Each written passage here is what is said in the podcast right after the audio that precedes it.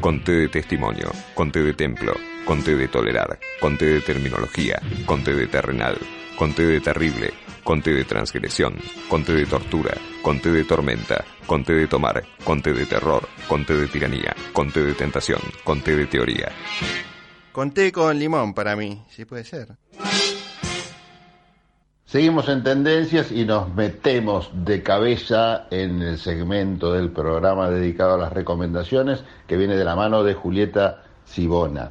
Así que Julieta, te damos la bienvenida y hoy me ha contado un pajarito, que no sé si es un pájaro o una paloma, que tenés ganas de hablar sobre teatro. Así que escuchamos atentamente tus recomendaciones teatrales.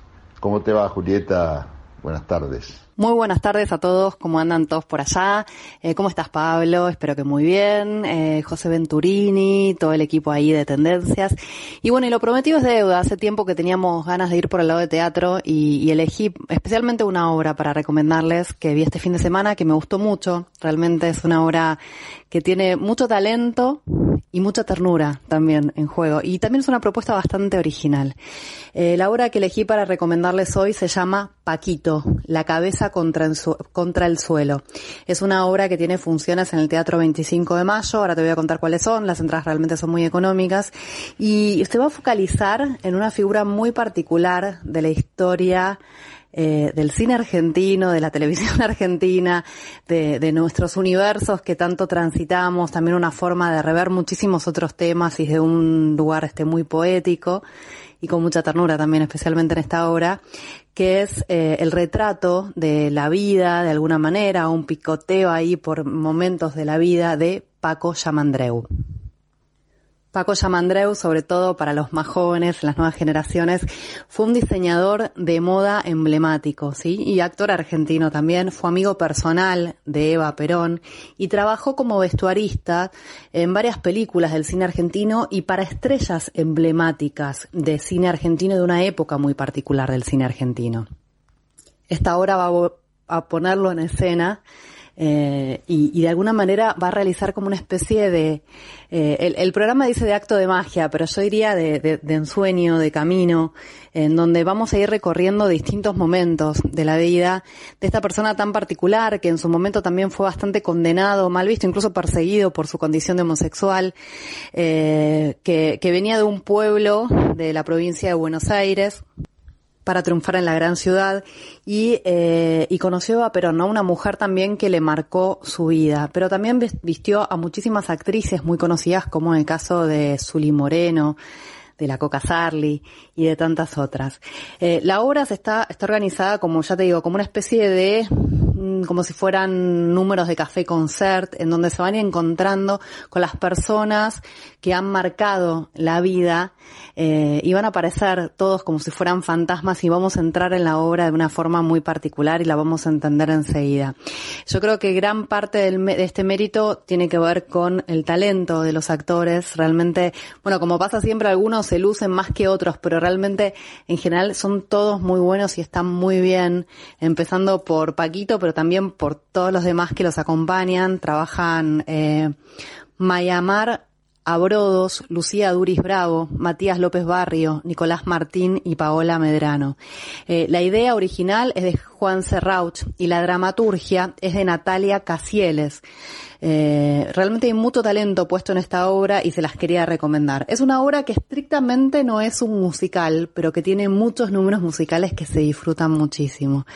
Eh, tiene bastantes elecciones que me parecieron muy inteligentes por parte de los realizadores, como por ejemplo el hecho de que la figura de Eva Perón no esté tan presente, porque de repente se hubiera comido el personaje, que quizás es como lo conocíamos antes, y empezar a ahondar quizás a qué era lo que le pasaba a ese muchacho o ese chico que vivió en la provincia de Buenos Aires en un pueblo con su familia, en su relación o las primeras relaciones con las primeras estrellas.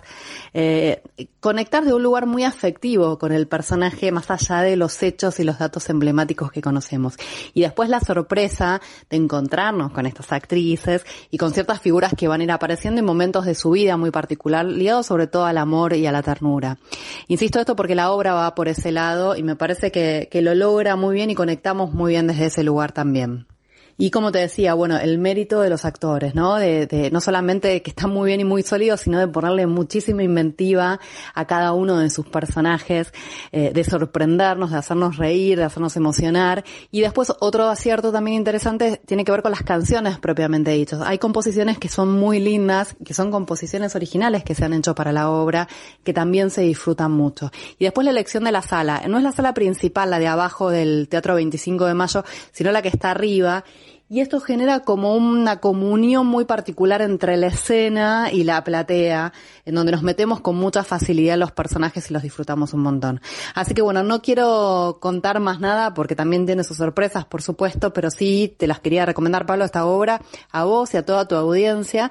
Se llama, como te decía, Paquito, la cabeza contra el suelo y tiene funciones los viernes y los sábados a las 21 horas, ¿sí? En el Teatro o Centro Cultural 25 de Mayo, esto es Triunvirato 4444. Es un teatro hermosísimo, todas sus salas están muy bien.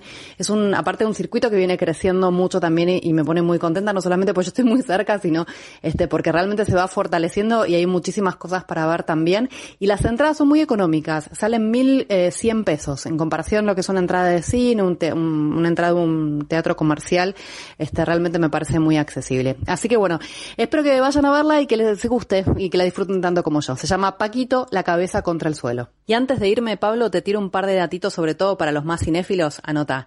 Se está realizando un ciclo de cine polaco contemporáneo de forma online y gratuita hasta el 18 de, de noviembre, hasta el 18 de noviembre. Eh, podés ver las películas en el sitio www.cine.e es. De forma gratuita hay películas también este, documentales, películas de animación, tanto para adultos como para chicos. Así que bueno, una buena oportunidad como para meterse en el cine polaco que siempre tiene muy buena recepción acá en Buenos Aires. Y el otro ciclo que te quería recomendar es uno, que bueno, le vamos a agradecer el dato por supuesto a Venturini, que es un ciclo de cine japonés, ¿sí? Se llama Redescubrir a Kinuyo Tanaka, parte 2, con siete films inéditos en la sala Leopoldo Lugones. Una buena excusa, este, auspiciada por supuesto por la Embajada de Japón en Argentina, para celebrar al cine japonés y eh, poder acceder a las películas de esta actriz y realizadora japonesa en formato de 35 y 16 milímetros. En la sala Leopoldo Lugones del Teatro San Martín, de San Martín, ahí en el noveno piso. Las localidades salen 400 pesos y jubilados y estudiantes 250. Así que anótate, cine polaco, cine japonés para esta semana. Y nos reencontramos la próxima. Si te parece, te dejo un beso enorme a vos y a toda tu audiencia. Chau, chau. Hey man, let's go get breakfast. No, let's yeah. hang for a second, man. Hang, let's get the bacon. I've done all the hanging I can do under sub-zero